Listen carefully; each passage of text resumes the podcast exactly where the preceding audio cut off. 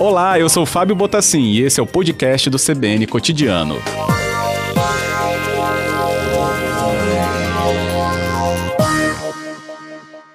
Boa tarde, superintendente, bem-vindo. Boa tarde, Fábio. Boa tarde, ouvintes da CBN. Agradeço aqui sua presença para nos falar um pouco mais sobre esse caso, né?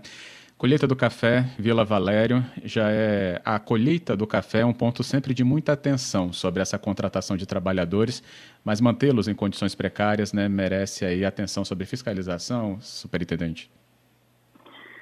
É, bom, Fábio, é, essa situação é, na colheita do café, na, na safra do café aqui no Espírito Santo, que se inicia basicamente no norte, né, mais no norte, praticamente abril, meados de abril, né, se estende pelo mês de maio até o mês de junho, e depois parcela dessa, dessa atividade né, envolvida na safra, migra aí para a região sul, para a região serrana, aí com café arábica, né?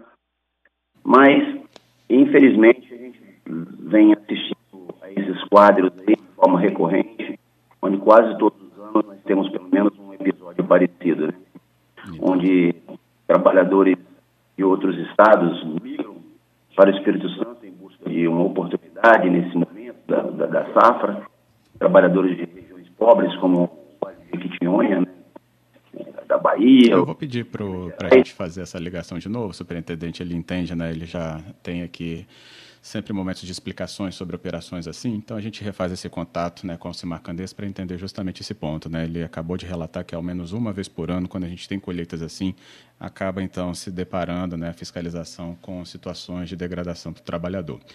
É, lembrando então ainda, inclusive, que essa ação acaba tendo uma atenção também muito mais né, dramática por causa dessa condição da Covid que acometia, então, 71 de 77 envolvidos, aliás, é, contratados para esse trabalho, então, na região de Vila Valério para a colheita do café.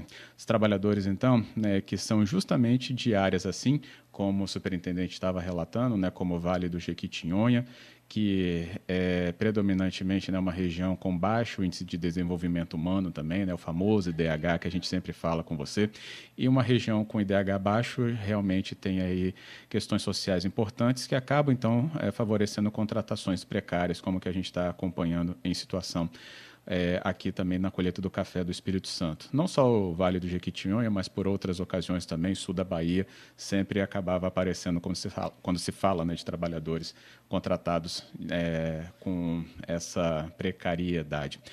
O superintendente volta com a gente? Então, Alcimar, desculpa aí a interrupção, mas para que o nosso ouvinte acompanhasse né, melhor a sua explicação. É, bom, bom, Fábio, é, é, dando continuidade à nossa fala, né? É, você falava Nós de uma vez por ano, né? Pelo menos a, a, aparecia ou aparece em situações assim. É, essa situação, como, como disse anteriormente, ela é recorrente, né?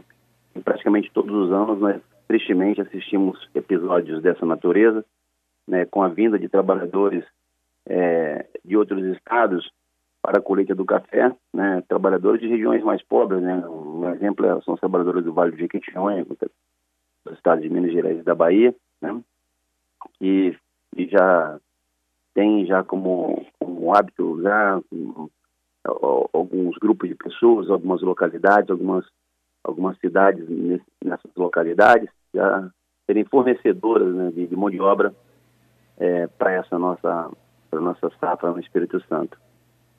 E é, é, o problema começa a ocorrer às vezes é, os, os, empregadores reclamam né, da dificuldade de, de realmente de, de, gerar uma gerar uma condição na forma da lei, né, na forma da lei, uma estrutura adequada é, de tal forma que o trabalho realmente seja é, é realizado em conformidade com, com a legislação permanente. Né? E como se dá isso? É, para as fazendas, né, para os produtores de café, né, que em regra tem um número pequeno de trabalhadores durante todo o curso do ano, e, e, no momento da safra precisam de um número muito maior, realmente eles têm que gerar estrutura, né, e, e começar com a, o processo de imigração formal, regular, né, formalizando esses trabalhadores, formalizando o vínculo desses trabalhadores desde suas origens, né, fazendo transporte regular dessas pessoas para o Espírito Santo. Quando, chegando, quando chegarem aqui, né, já com os trabalhadores já formalizados, quando a gente fala trabalhador formalizado, leia-se né, com, com, com os seus direitos sociais e previdenciários é, garantidos, né? E isso se dá através da, do, do, do chamado aí, da anotação da carteira, né? Da, é, e hoje, assim, é, se encontra num processo facilitado, né, onde essa, essa, essa situação que gerava tanta dificuldade no passado, onde o empregador tinha que recolher a carteira do empregado, né, uhum. fazer a anotação naquela carteira física, naquele, naquela cadernetinha, né, e, e, lançar no seu livro de empregado, né, tudo isso aí foi transformado, foi facilitado por um registro eletrônico, né, no, no e-social. Nesse caso específico, o que, que aconteceu? O trabalhador é, é, trouxe esses, o, digo, o empregador, né, trouxe esses trabalhadores da região de Capelinha, Minas Gerais, a maioria dos trabalhadores eram daquela região, e, e alguns municípios da Bahia. Só que ele fez através de um regimentador de mão de obra, né, o conhecido gato, que fez de forma ilegal. Essa, esse processo migratório já iniciou errado e esses trabalhadores começaram para o Espírito Santo no dia 17 de abril. 17 de abril começaram a trabalhar aqui no dia 18, né? E os vínculos não foram formalizados, né? Os alojamentos, assim, os alojamentos, alguns alojamentos realmente não atendiam a legislação, os alojamentos, por exemplo, não tinham arejamento, não tinham uma janela sequer. Nossa. É, as pessoas estavam meio que assim, num espaço reduzido, né, algum, em alguns alojamentos com um espaço meio reduzido, e tivemos o agravante aí da, da situação promovida pela pandemia, né. Uhum. Então, no dia 24, ou seja, é, seis dias depois que aqui já estavam, esses trabalhadores passaram por uma testagem né, de Covid, né, e, e naquele momento, 15 trabalhadores já testaram positivo, né? E os trabalhadores foram encaminhados para a prefeitura lá, né, para o médico da prefeitura, ele, o médico passou lá um analgésico e viu os trabalhadores e, e, permitiu, né, que eles voltassem para o trabalho, para o trabalho. Ou não, não, não sinalizou de forma clara, né, que eles deveriam é, ser afastados do trabalho. Mas é, eles voltaram para a fazenda e não foram isolados. Não foram isolados, permaneceram no, no mesmo alojamento com os demais trabalhadores. E isso aí acabou provocando né, uma, a disseminação né, de praticamente todos os trabalhadores que estavam naqueles dois alojamentos. Né.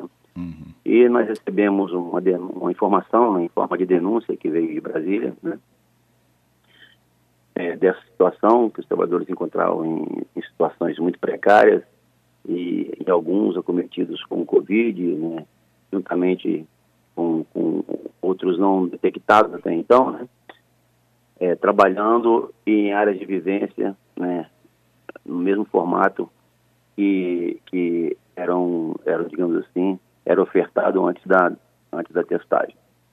Nós estivemos lá na sexta-feira, é, não, não encontramos o produtor, não conseguimos é, inicialmente falar com o produtor, só conseguimos falar com, com o representante, advogado à noite, né?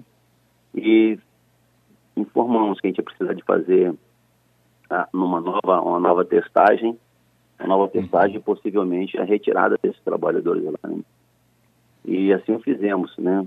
Fizemos, só que na sexta não conseguimos avançar em função, em função da dificuldade, né? Que da estrutura que a gente ia precisar para isso. É. E, e retornamos na segunda-feira, juntamente com a Polícia Federal, na manhã da segunda-feira, e começamos a testagem, né? A própria prefeitura, né? O próprio, os próprios técnicos é, da prefeitura, é, supervisionados pelo, pela equipe do Serete em Colatina, né? Tem, tem referência de saúde do trabalhador de Colatina, que tem ascendência sobre aquela região, né? é, pedido do Ministério Público do Trabalho. Então, nós começamos a testagem, fizemos a, a testagem em dois formatos, né, em, em dois, com, com, dois testes diferentes. Né? É, e, prova infelizmente, prova, né? é, infelizmente, é, se confirmou o quadro previsível ali, né, que seria que, que praticamente todos tivessem é, tido contágio. Né? É, a partir de segunda-feira, a empresa promoveu, a empresa digo, né, o empregador, né, a propriedade rural ali, é, promoveu assim toda toda a atenção devida, né, é, através de advogados, de, de, contadores, e foi feito o processo de cálculo ali do, dos valores devidos a esses trabalhadores, né.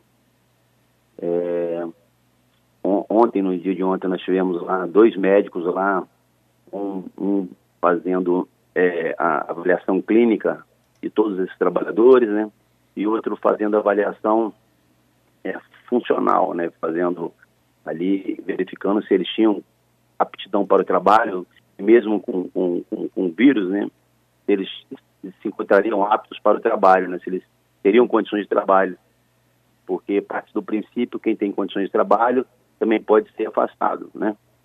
Uhum. E, e, e, achamos ali que a melhor solução seria realmente permitir que esses trabalhadores voltassem é, para suas cidades de origem, é, para suas casas, né, para concluir esse esse esse tempo aí, né, é, com a permanência do vírus, né. É, mas então é. essa, esse ponto é importante, superintendente. Eles é, foram né, desse quadro do vírus, mas tinha alguém com uma saúde mais de, delimitada que precisava de, uma, de um afastamento mais imediato? E pelo menos isso foi identificado nessa avaliação? Trabalhador rural, não, aquele que trabalha em céu aberto, né, nesses dias de sol, ele tem uma medicação natural ultra importante nesse processo. Né? Ele recebe ali a vitamina D diariamente ali em doses, doses suficientes ali para ajudar, para atuar como verdadeira medicação no organismo. Né? E a maior parte dos trabalhadores sequer, sequer tiveram sintomas. Né? Alguns deles tiveram sintomas sim, mas foram sintomas leves. Né? É, graças a Deus aí nós não tivemos nenhum caso assim grave que, que tivesse a necessidade de internação ou de encaminhamento dessa natureza, né? Correto. Então, é, nos pareceu ali ser uma cepa ali não assim mais leve ou, ou, a, ou a condição de saúde, a, a, idade daqueles trabalhadores tenha contribuído com o processo, né?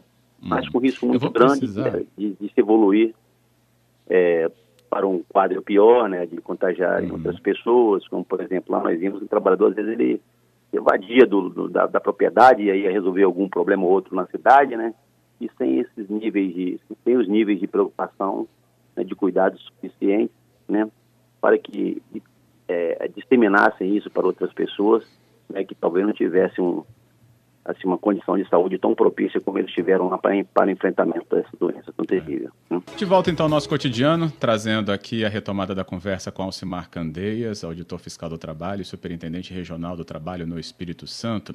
A gente falando sobre né, o resgate de trabalhadores em condições análogas à escravidão, registrado em Vila Valério, região noroeste do estado, isso durante então colheita do café. O superintendente nos ajudou a entender né, o contexto em que esses trabalhadores estavam atuando por lá e também sobre esse ponto importante é, dos exames feitos e constatação de que 71 de 77 estavam positivos para a Covid.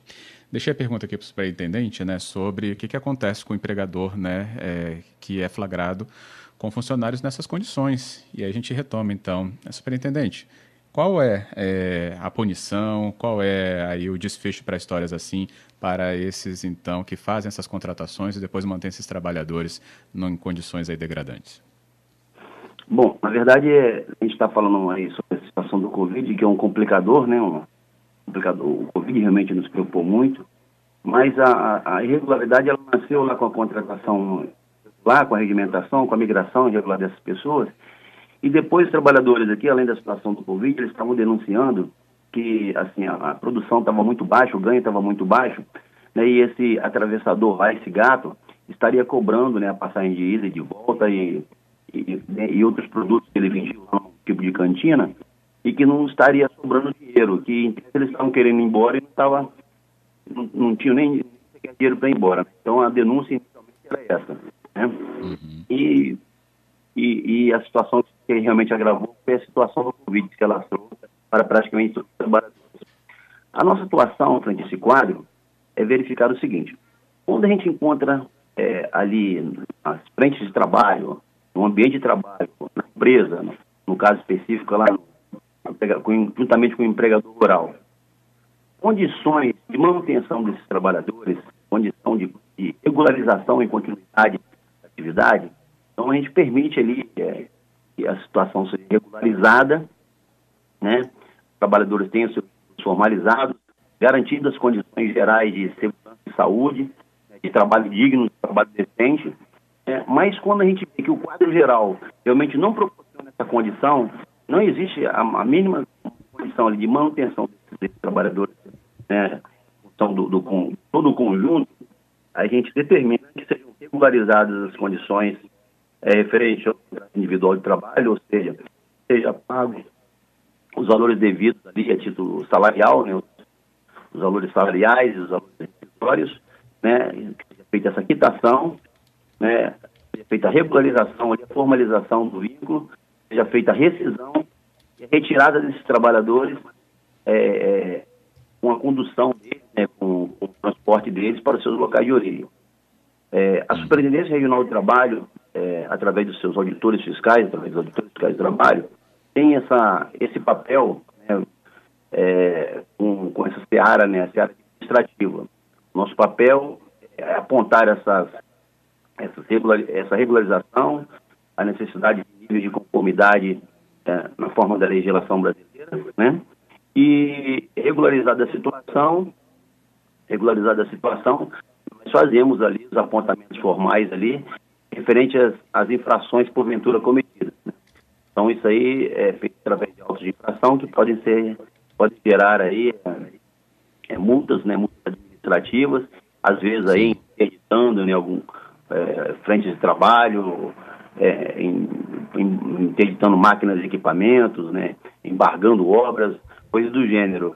Né, e a, é, é, ultrapassado assim, digamos assim, o limite das nossas competências, a gente faz o relatório, né, o relatório de todo o quadro ali observado e encaminhamos para as autoridades competentes, né, para as suas esferas, esferas de atribuição, né. Nesse caso específico, a gente o relatório para o Ministério Público do Trabalho, né, para o ajuizamento da ação pública cabível.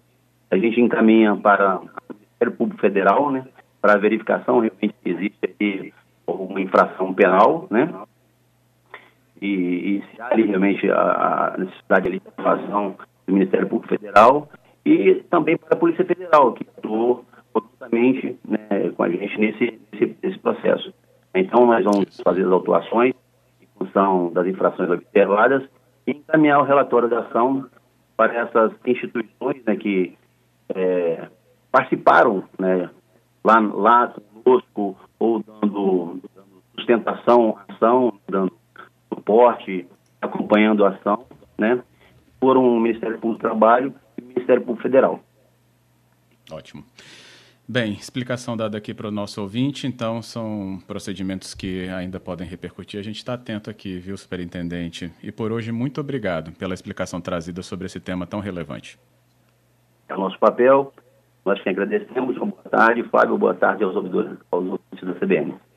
Uma boa tarde também.